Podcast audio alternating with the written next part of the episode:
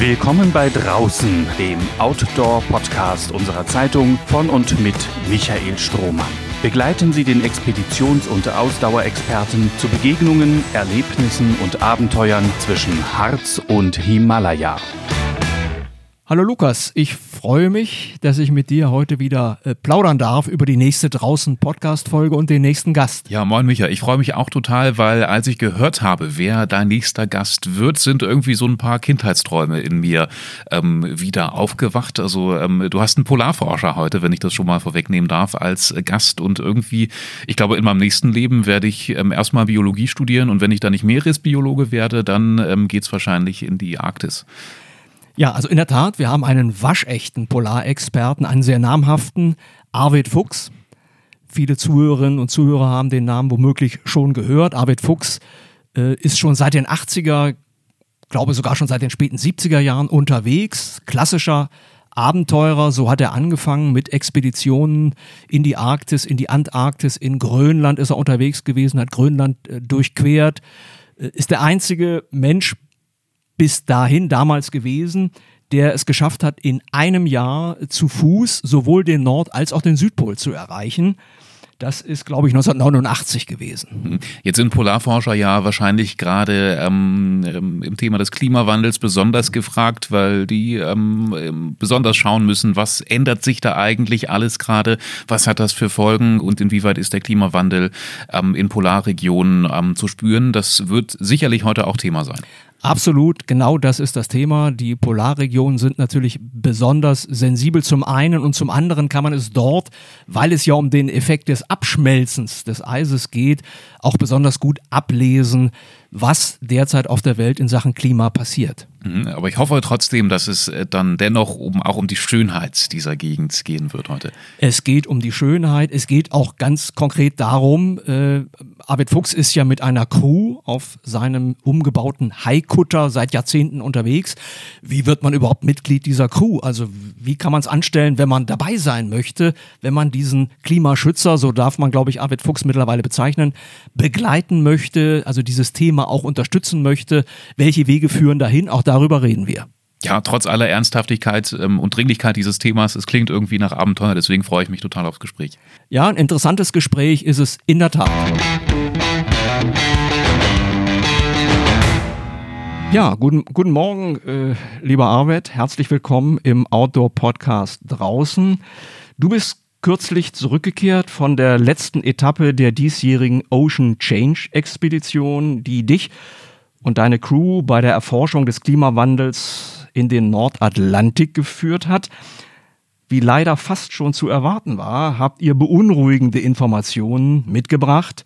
Bevor wir dazu kommen, könntest du dem Draußenpublikum bitte kurz die Route und die Stationen der Expedition erläutern samt der unfreiwilligen Unterbrechung auch für dich persönlich?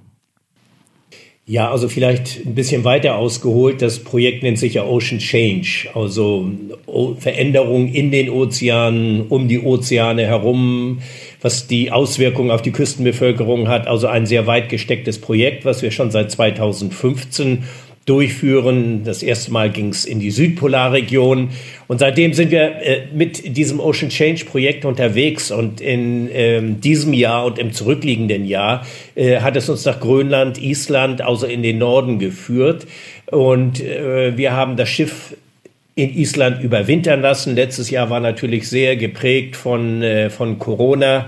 Ähm, die Einreisebeschränkungen in jedem Land waren anders. Also es war schon wirklich eine echte logistische Herausforderung, überhaupt damit umzugehen. Und ähm, dann haben wir das Schiff also in Reykjavik in Island äh, den Winter verbringen lassen und sind dann in diesem Sommer weitergefahren und äh, sind jetzt gerade erst zurückgekommen. Also dieses nur äh, für die für den groben Routenverlauf. Im vergangenen Jahr sind wir an die Westküste Grönlands bis zur Hauptstadt Nuuk gekommen und und dann wieder zurück nach Island. Ursprünglich wollten wir mal nach Kanada, aber das durften wir nun überhaupt nicht, weil die Grenzen in Kanada komplett zu waren. Deshalb sind wir dort wieder zurückgefahren. Also das ganze Projekt erforderte sehr viel Flexibilität und äh, deshalb sind wir dann nach Island gefahren und von Island sind wir dann jetzt vor, ja, ich glaube vier Wochen waren es, äh, wieder zurück nach Deutschland, nach Flensburg gekommen, wo letztlich der Heimathafen des Schiffes, der Dagmar Ohn, wie sie heißt, ist. Mhm.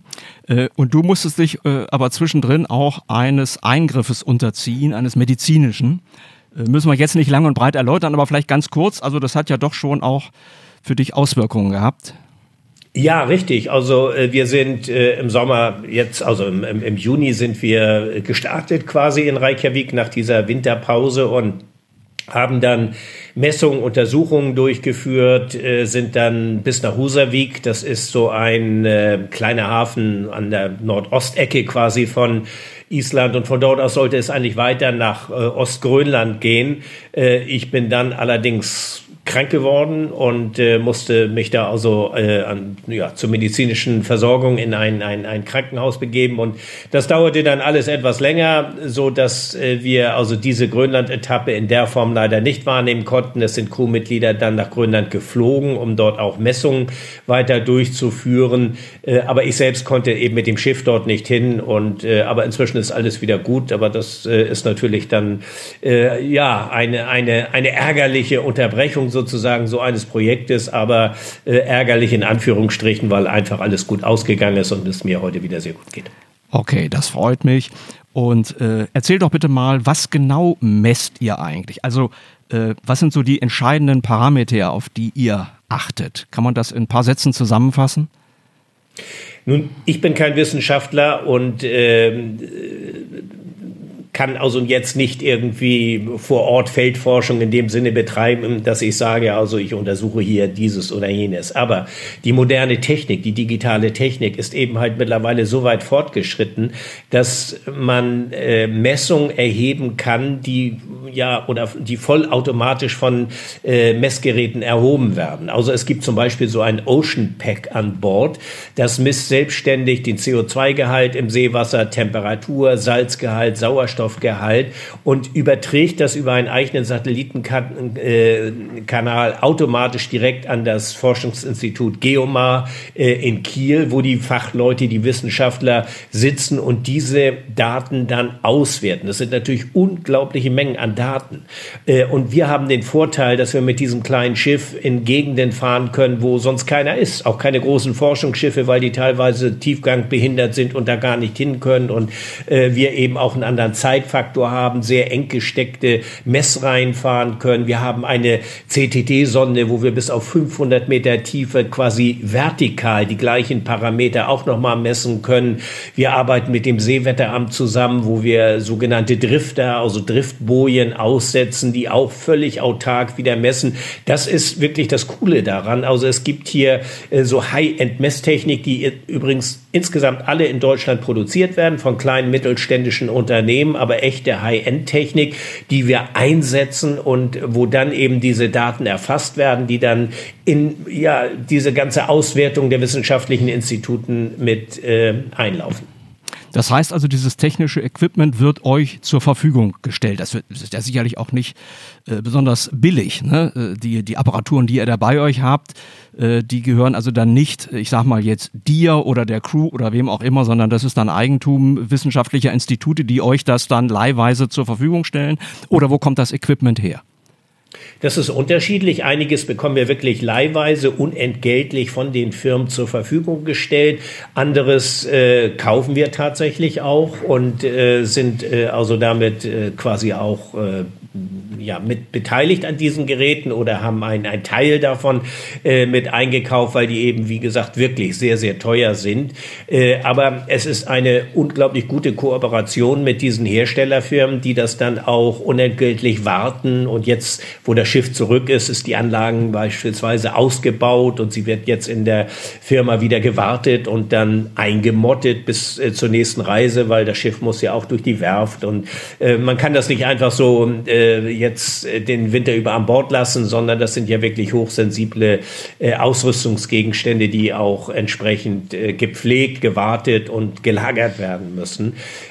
So ist, ist, ist das eben halt die Kooperation. Also wir verdienen ja kein Geld damit, dass wir diese Daten jetzt diesen Instituten zur Verfügung äh, stellen, sondern das ist unentgeltlich. Ich mache das, weil ich das machen möchte eben, äh, weil mir äh, diese Thematik des Klimawandels eben halt sehr nah ist. Ich bin seit rund 40 Jahren im arktischen oder im polaren Raum unterwegs und bin unfreiwillig zum Zeitzeugen des Klimawandels geworden. Und mir ist es einfach zu wenig, heute zurückzukommen und spannende Geschichten und schöne Bilder irgendwie zu zeigen, sondern äh, ich möchte schon den Finger in die Wunde legen, ohne jetzt äh, schlechte Stimmung zu machen oder, oder irgendwie äh, so Weltuntergangsszenarien zu predigen. Aber wir müssen ja der Wahrheit ins Gesicht schauen und ich versuche eben gerade den etwas nüchternen Duktus der Wissenschaftler so zu übersetzen, äh, dass man auch die, die breite Bevölkerung damit erreicht und äh, den interessierten Bürger, sage ich mal, mitnimmt auf eine virtuelle Reise. Deshalb sind wir eben auch sehr präsent in den sozialen Medien und dergleichen. Ja, äh, und die Rückkoppelung aus der Wissenschaft, also du lieferst oder ihr liefert diese Daten an die Wissenschaft. Wie sieht das aus mit der Rückkoppelung? Erfährst du dann dezidiert so, eure äh, Expedition hat Folgendes erbracht? Gibt es dann irgendwann mal so ein Fazit, was gemeinsam gezogen wird mit der Wissenschaft? Ja, es gibt da natürlich äh, jede Menge Auswertungen und äh, könnte ich jetzt in epischer Breite drüber berichten, aber ich will nur ein ganz konkretes Beispiel nennen. Äh, das Geomar hat herausgefunden, dass ähm, äh, wir im vergangenen Jahr äh, durch diese Messung des Ocean Packs, von dem ich gesagt habe, dass die Seewassertemperatur dort um drei bis fünf Grad über dem, zum, über dem zu erwartenden Niveau lag. Das heißt, die Wissenschaftler sprechen von einer Heatwave, von einer Hitzewelle.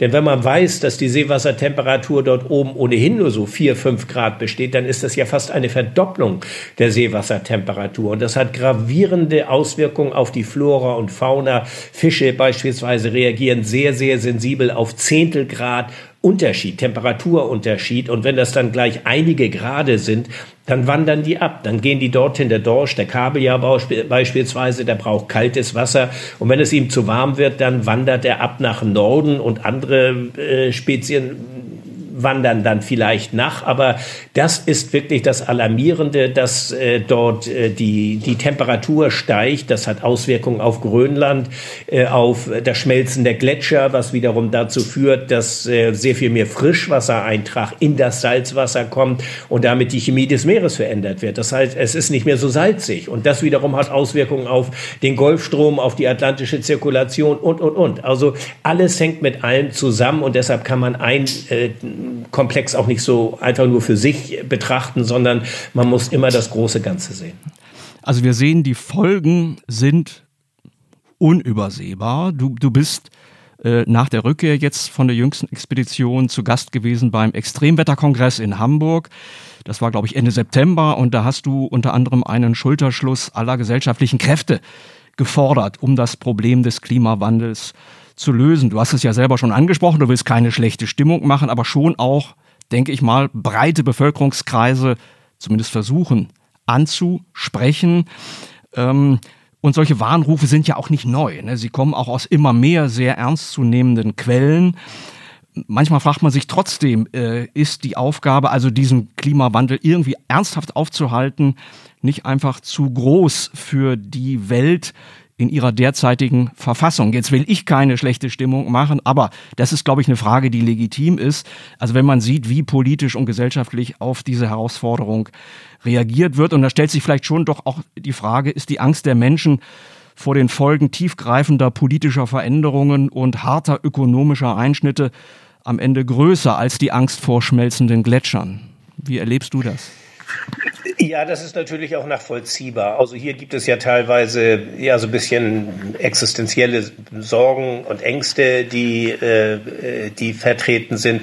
Nur dem Klimawandel ist das völlig gleichgültig, was für Probleme wir haben. Der Klimawandel macht keine Pause deshalb, sondern der schreitet voran. Und äh, wir wissen um den Klimawandel äh, seit Jahrzehnten. Und hätten wir das Problem ein bisschen früher ernst genommen, dann hätten wir heute auch nicht die Dringlichkeit des Handelns. Also äh, das muss man so sehen. Und äh, ähm, äh, deshalb darf man äh, diesen, äh, die Problematik nicht aus den Augen verlieren. Wenn wir schon vor 25 Jahren mehr in, in äh, regenerative Energie investiert hätten, dann hätten wir heute nicht dieses Versorgungsproblem, wie wir das haben. Also es rächt sich einfach diese Verzögerungspolitik. Aber ich will auch hier einen positiven Ansatz setzen. So Ende der 80er Jahre hatten wir über der Antarktis äh, das Entstehen des Ozonlochs in der Stratosphäre. Einige werden sich vielleicht erinnern, da gab es diese Karten, wo so ein großes schwarzes Loch, äh, so, so Computeranimationen dargestellt worden sind. Äh, dann hat man im äh, Protokoll von Montreal die Staaten sich dazu entschlossen, also wir wollen diese FCKWs, die dafür verantwortlich waren, diese Treibhaus, äh, diese, diese Gase ähm, verbieten. Das hat man dann getan. Man hat andere äh, Treibgase quasi verwendet und heute schließt sich das Loch langsam wieder. Das heißt, es ist auch ein ein abstraktes Problem, das wir Menschen geschaffen haben, aber wo wir gesehen haben, wir können da was gegen machen und wir, wir werden jetzt handeln.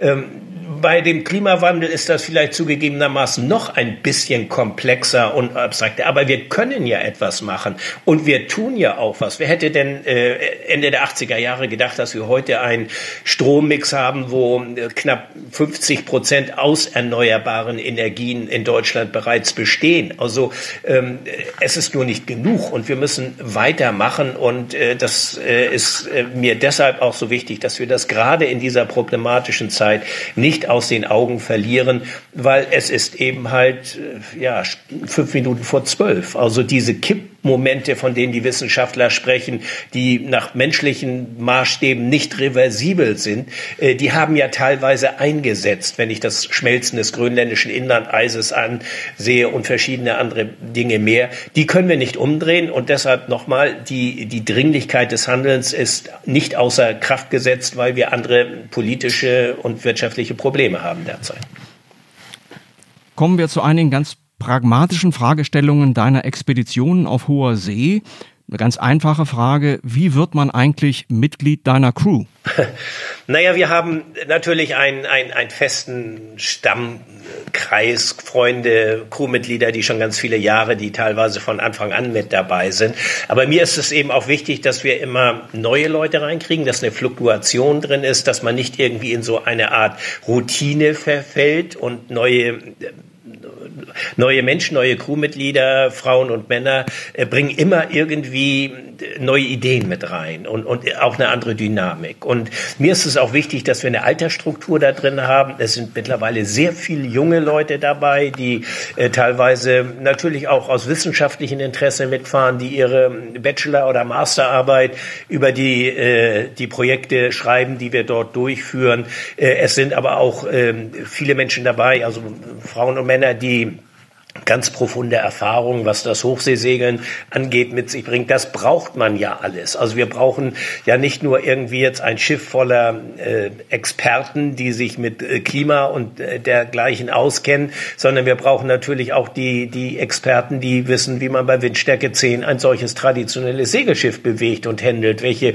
seemännischen Voraussetzungen eben erforderlich sind. Also, und das ist gerade diese Mischung. Jeder hat natürlich irgendwie so eine Doppelfunktion. Es gibt nicht nur einen, der nur das eine macht, sondern jeder muss auch Klo putzen und, und Kartoffel schälen und, und was sonst irgendwie anfällt auf so einem Schiff. Und dann hat man natürlich überhaupt keine Privatsphäre, außer die eigene Koje. Also diese soziale Kompetenz, auf, auf engstem Raum zu leben und trotzdem daran auch noch Spaß zu haben, trotz vielleicht Seekrankheit und, und trotz äh, eingeschränkter Möglichkeiten, ähm, was beispielsweise äh, frisches Obst mal angeht, weil es einfach aus ist.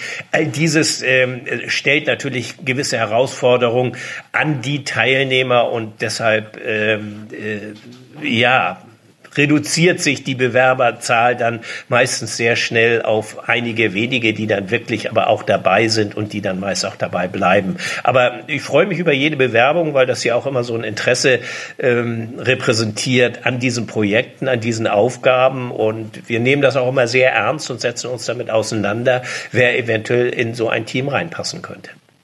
Sind das im Wesentlichen dann ehrenamtliche Kräfte oder gibt es da auch eine Form von Bezahlung, Entlohnung? Wie, wie sieht das aus? Äh, nein, das ist ehrenamtlich in der Tat, weil äh, die, diese Projekte selbst sind so teuer, ein solches Schiff allein zu unterhalten. Es geht jetzt wieder beispielsweise für längere Zeit in die Werft, wo es grundüberholt wird und äh, wo es mehr oder weniger in seine Bestandteile zerlegt wird und dann wieder zusammengefügt wird. Ähm, wenn, wenn man äh, das Equipment anguckt, keiner muss irgendetwas mitbringen. Also es gibt auch keine Bordkasse für Proviant oder sonst irgendetwas, aber äh, es bekommt auch keiner eine Heuer, wie man so schön sagt. Es ist also Hand gegen Koje, das ist so diese Bezeichnung. Du darfst, äh, kannst mitfahren und bist Teil äh, des Ganzen, dieses Projektes, aber äh, es wird nicht bezahlt. Mhm. Und wie schaffst du es überhaupt, äh, all dies zu finanzieren, auf die Beine zu stellen? Sind das im Wesentlichen dann Sponsoren? Äh, steht da eine GmbH dahinter? Also bist du auch irgendwie da wirtschaftlich involviert? Oder wie hat man sich das zumindest im Groben vorzustellen? Wie kann man überhaupt ein solches Engagement finanzieren? Ja, das frage ich mich natürlich auch jedes Mal, aber das frage ich mich eigentlich, seitdem ich solche Projekte mache und ich mache sie ja schon sehr lange. Also das ist für mich eben auch diese Herausforderung. Ich bin, wollte ja nie aussteigen. Also mir bringt dieses Leben und Arbeiten hier sehr viel Spaß. Nein, es ist keine GmbH, es ist das Einzelunternehmen Arvid Fuchs sozusagen, Arvid Fuchs Expedition und äh, jeden Euro, den ich ausgebe, muss ich auch erwirtschaften. Also beispielsweise durch Vortragsreihen, durch Publikation, ähm, aber auch natürlich natürlich mit äh, Sponsoren, die dann allerdings dazu auch passen müssen. Also ich kann mich natürlich ähm, äh, nicht jetzt irgendwie äh, mit einer Thematik wie dem Klimawandel äh, auseinandersetzen und dann irgendwie einen großen CO2-Emittenten äh, im, im Team zu haben. Also da muss man natürlich auch schon äh, sehr genau hinschauen, aber das hat eigentlich immer funktioniert, aber es ist natürlich auch immer eine große Herausforderung und deshalb unterhalte ich hier ja auch ein Büro, auch mit Mitarbeitern, wo wir ähm, eben entsprechend äh, ja sehr professionell aufgestellt sind und arbeiten. Ansonsten könnte man das nicht wuppen. Mhm. Was jetzt den Klimawandel angeht und auch äh, die Dokumentation dessen, was sich da vollzieht, da braucht es also, wenn ich dich bisher richtig verstanden habe, äh, schon auch noch Abenteurer. Ich meine, du bist ja Abenteurer dein Leben lang gewesen, die also genau sich immer noch auf den Weg machen, äh, um eben Dinge zu untersuchen, so wie ihr das macht dann an Bord. Also wir sind noch nicht so weit, dass man sagen könnte, das können alles Sonden und Satelliten machen. Also da muss niemand mehr physisch sich äh, ne, in ein Schiff setzen und irgendwo hinfahren, um was zu messen. Äh, das ist doch mittlerweile ein solches Messnetz, was den Globus umspannt.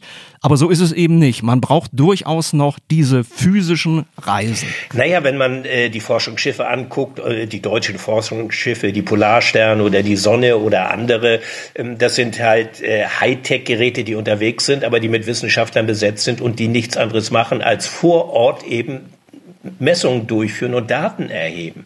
Und unsere kleinen, also das kleine Schiff, wie wir es haben, äh, und auch, auch andere werden von Wissenschaftlern als Ships of Opportunity bezeichnet. Also Schiffe, die die Gelegenheit bieten, in engmaschigen Messreihen, in Gegenden, wo sonst auch kein Forschungsschiff ist, weil die sind natürlich irrsinnig teuer, die auch zu unterhalten. Selbst für einen Staat sind sie sehr, sehr teuer oder ein Forschungsinstitut.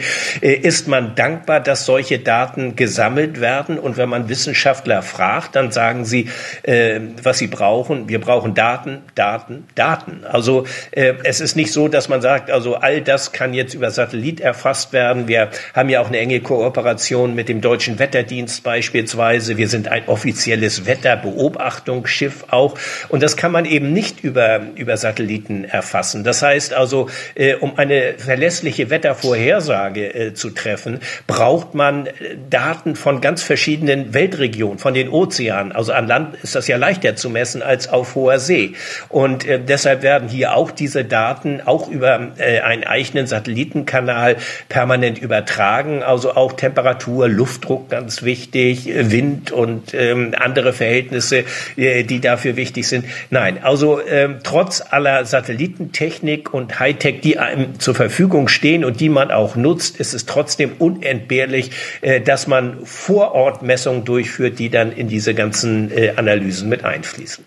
Also brauchen wir noch Abenteurer wie Arvid Fuchs.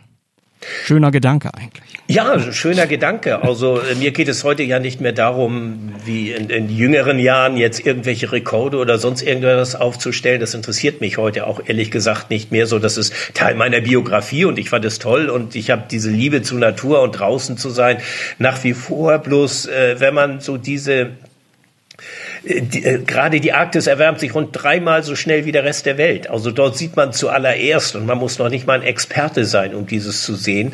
Und wenn ich so betrachte, was, was das für Auswirkungen hat, äh, dann lässt einen das nicht kalt, um im Bild zu bleiben. Also deshalb äh, ist es mir heute so wichtig, auch eben halt äh, diese, diese Themen mit zu besetzen und äh, eben halt äh, ja die Kenntnis, die wir haben. Also die, wir können uns dort eben halt äh, sehr sicher und selbstverständlich bewegen, weil wir äh, das ja seit Jahrzehnten machen und wir haben eben halt dieses Schiff, womit wir unterwegs sind. Und insofern ähm, will ich das dafür auch gerne einsetzen. Jetzt bist du ja seit Jahrzehnten vor allen Dingen nautisch unterwegs. Gab auch Zeiten, da hast du noch zu Fuß, ne? also zum Beispiel äh, die Antarktis durchquert. Ähm, aber ich darf dich vielleicht trotzdem als Seebären bezeichnen, also im positiven Sinne Seebär. Äh, wenn du jetzt an Land bist, das würde mich mal interessieren, so dein Leben an Land, ist das immer nur die Pause bis zum nächsten Aufbruch? Ähm, oder wie, wie gestaltet sich das, wenn du dann eben mal nicht auf hoher See bist? Ja, ich lebe hier ganz normal wie jeder andere auch. Also ich habe hier, ich sitze jetzt ja auch am Schreibtisch und äh, spreche mit dir. Ähm, es, es gibt hier natürlich die, die, die Arbeit, die, die Auswertung der Expedition, Planung zur, zur neuen Vorbereitung. Äh, das ist schon sehr, sehr komplex und, und umfangreiche Arbeit. Aber ansonsten gehe ich gerne mal ins Kino oder gehe gerne mal in die, in, in die Kneipe oder ins Restaurant oder ins Theater oder mache sonst irgendetwas, das was andere Menschen eben auch machen. Ich lebe hier ganz normal. Aber äh, ich, äh, es hält mich hier immer so einige Monate und ich freue mich auch äh, über all das, was, was, was das Leben hier auch interessant und abwechslungsreich und angenehm macht. Aber ich merke dann nach ein paar Monaten kribbelt es auch dann wieder und äh, dann will ich raus. Und äh, dieses Leben draußen in der Natur ist für mich ja eine genauso reale und selbstverständliche Lebenswelt geworden wie das Leben hier in der Zivilisation. Und äh, ich verbringe in der Tat sehr viel Zeit auf dem Wasser mit dem Schiff an, in Küstenregionen, in, in Gegenden, wo, wo sonst wenige oder kaum jemand hinfährt aber wir machen eben auch, äh, nicht nur, du hast die Antarktis-Durchquerung angesprochen, das ist lange her, aber seitdem haben wir immer wieder viele andere landgestützte Expeditionen gemacht, äh, mit Skiern oder mit Hundeschlitten. Also diese Kombination, das ist für mich so diese klassische Form des Expeditionsreisens. Also ähm, zur Zeit eines Roald Amundsens ist man auch nicht irgendwo hingeflogen, sondern man ist mit dem Schiff angereist und hat dann irgendwo ja, den Anker geworfen oder sich einfrieren lassen und hat dann Expedition ins Landesinnere Jahre gemacht. Und, und äh, das hat, finde ich, so einen ein, ein ganz besonderen Charme, eine Ausdrucksstärke, die einen auch äh, ja besonders mit, mit der Materie zusammenwachsen lässt. Die Ozeane sind die größten Naturlandschaften, die wir auf der Erde haben. 70 Prozent der Erdoberfläche besteht aus Wasser. Und die zu ignorieren und darüber hinweg zu fliegen und sagen, ach, das lass mal da unten, äh, das ist nicht mein Verständnis von Expedition im klassischen Sinne, sondern die Anreise von, von Hamburg beispielsweise nach Grönland und die Rückreise ist integraler Bestandteil einer solchen Expedition und dann kann ich vor Ort mit Hundeschlitten fahren oder äh, Berg besteigen, was wir gemacht haben oder äh, alle die Dinge machen und das ist, äh, finde ich, etwas, was, äh, was unheimlich ja, viel Spaß bringt auch. Mhm. Macht oder braucht jemand wie du dann so etwas wie Urlaub? Ja, doch, wir machen auch, meine Frau und ich, immer Urlaub, äh, aber wir liegen nicht, ich sag mal, Mallorca auf dem Badehandtuch am Strand, äh, sondern wir sind dann eher schon immer so ein bisschen auf Aktivurlaub äh, programmiert. Also wir laufen gerne Ski, aber auch ganz normal, so wie, wie jeder andere auch gerne Ski läuft. Oder wir segeln auch mit einem kleinen Boot einfach hier nur an der Ostsee, ohne, ohne große Crew, nur wir beiden und ankern dann irgendwo in irgendwelchen schönen kleinen dänischen Buchten, in der dänischen Südsee, wie man so schön sagt. Das ist wunderschön und da brauchen wir auch gar nicht die große Ferne oder sowas, aber Urlaub machen wir auch, ja. Jetzt gehst du altersmäßig auf die 70 zu. Äh, ist das ein Gedanke, den Staffelstab mal irgendwann an irgendjemanden zu übergeben? Ist das etwas, was dich bewegt? Also wer könnte deine Arbeit irgendwann mal fortsetzen? Ja, naja, man gibt einen Staffelstab sein ganzes Leben lang irgendwie immer weiter, sonst würde man ja stagnieren. Also ich paddel heute ja nicht mehr um Cap Horn, wie ich das mal 1984 gemacht habe. Es wäre dann ja auch nicht nur absurd, sondern es wäre ja auch langweilig. Und ich glaube, dass was mir so viel Spaß bringt, ist dieses Entwicklungspotenzial. Ich mache heute etwas komplett anders als vor 10, 15 Jahren. Und äh, man muss Veränderungen einfach zulassen. Darin äh, liegt ja auch ein großes Potenzial und äh, im Moment habe ich einfach noch Spaß an dem, was ich mache, aber es ist ja ein junges Team irgendwie um mich herum und irgendwann ist natürlich mal äh, eine Grenze erreicht, aber äh, momentan fühle ich mich fit genug, das zu machen, was ich, ich mache und äh, äh, aber ich bin gerne bereit, äh, etwas weiterzugeben, abzugeben und äh, mal sehen, wie es weitergeht. Also im Moment äh, bin ich selbst gespannt, wie die Entwicklung weitergeht. Äh, hat jemand wie du, der nun so viel von der Welt gesehen hat, so etwas wie einen Lieblingshafen? Gibt's sowas? Ach, das ist ganz schwer zu beantworten. Also es gibt äh, natürlich im, im, Laufe der Jahrzehnte, die wir mit dem Schiff unterwegs sind, so viele tolle Häfen. Aber ich bin hier auch mal ganz bodenständig. Ich sage, ein ganz toller Hafen ist Flensburg. Also der Heimathafen quasi von der, von der Dagmar, wo wir seit, seit äh, äh, nach den langen Reisen immer liegen, wo wir Freunde haben, wo es so eine Szene gibt, die ähnliche Schiffe haben, die vielleicht nicht so weit fahren, aber die ähnliche Schiffe haben. Äh, und es ist ist eine liebenswerte Stadt. Also insofern ist, ist äh, der Heimathafen vielleicht auch dann mit so der ausdrucksstärkste Hafen. Anschlussfrage, welche Reise würdest du gerne noch unternehmen? Gibt es da etwas, wo du noch nicht hingekommen bist, aber gerne noch mal hinkommen würdest? Naja, ich bin ja eigentlich immer fleißig dabei, mir diese Träume und Sehnsüchte irgendwie, was die, die Reisen angeht, zu erfüllen. Und äh, natürlich gibt es, äh, ich spreche ja immer ungern über, äh, über irgendwelche Projekte, die noch ein bisschen unausgegoren sind, weil man sich dann selbst auch immer irgendwie so unter einen Erwartungsdruck irgendwie setzt. Und das, das möchte ich verhindern. Ja, es, es gibt natürlich ganz viele Gebiete, wo ich noch nicht gewesen bin. Im Norden bin ich nur wirklich fast überall gewesen, aber trotzdem zieht, würde es mich auch wieder in Gebiete ziehen, wo ich schon einmal gewesen bin. Ja, es gibt sicherlich im, im, im südpazifischen Raum Regionen, wo ich mit dem Schiff noch nicht gewesen bin. Aber das sind natürlich auch immer weite Reisen. Also ich, ich träume fleißig weiter und mal sehen, welches Projekt als nächstes umgesetzt wird. Okay, so, wir haben gesprochen darüber, äh, wie wir auch als Gesellschaft umgehen äh, können oder umgehen sollten mit dem Thema äh, Klimawandel. Deswegen zum Schluss kehren wir vielleicht nochmal zu diesem Begriff zurück. Ähm, betrachten wir mal die Medien. Äh, wie bewertest du den Umgang der Medien mit dem Thema Klimawandel? Bei Medien meine ich natürlich jetzt die klassischen Medien, äh, Zeitungen, Rundfunk, Fernsehen. Äh, wird da genug Bericht erstattet? Wie ist da, wie erlebst du das? Also da hat sich sehr viel geändert. Also wenn ich so zurückblicke, dann äh, ja, dann wurde, wurde ja eher so eine Klimawandelhysterie teilweise auch von also äh, beschrieben. Ich, ich nenne jetzt keine Namen, aber da gibt es durchaus namhafte Medien, äh, die sich darüber totgelacht haben und und die da das so als Panikmache äh, dargestellt haben. Aber äh, das ist vorbei. Also äh, heute wird da glaube ich schon mit sehr großer Ernsthaftigkeit drüber berichtet berichtet und man, man darf nur nicht nachlassen und man darf bloß eben auch nicht so tagesaktuell, weil wir nun gerade mit ganz anderen Problemen zu kämpfen haben, die ich überhaupt nicht bagatellisieren will, die mich ja auch betreffen, äh, wie, wie, wie jeden anderen. Bloß wir dürfen den Fokus eben nicht äh, verlieren auf, auf das für mich ganz zentrale Thema, äh, was eben halt dieser, dieser Klimawandel ist. Und ich glaube, es wird schon mit großer Ernsthaftigkeit äh, wahrgenommen und äh, in, in, insofern hoffe ich, dass es auch dabei bleibt und, und dass es nicht irgendwie, weil es plötzlich irgendwie was anderes gibt, ähm, aus, aus dem Fokus verloren wird.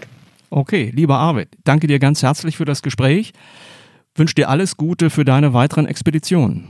Ja, herzlichen Dank. Danke dir auch. Mehr Podcasts unserer Redaktion finden Sie unter braunschweiger-zeitung.de slash podcast.